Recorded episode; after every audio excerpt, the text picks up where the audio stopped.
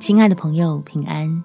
欢迎收听祷告时光，陪你一起祷告，一起亲近神。自己办不到，幸好恩典要领到。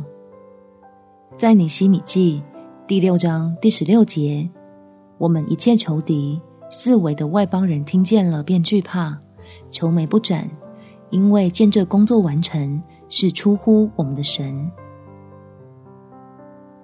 遭到为难。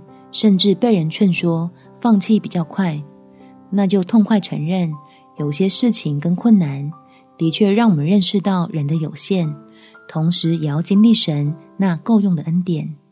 我们一起来祷告：天父，有你同在，我就不惧怕。眼前的阻碍跟问题，对我来说是高山，对你而言是矮坡。求使投靠你的人。如同在雄鹰的背上，凭信心飞越重重的困难，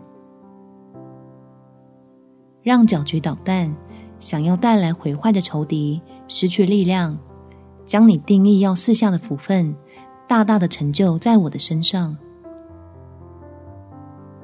叫神所爱的儿女以属天的智慧得胜，停止抱怨和纠结，由内而外的刚强起来。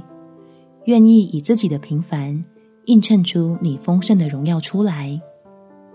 感谢天父垂听我的祷告，奉主耶稣基督的圣名祈求，阿门。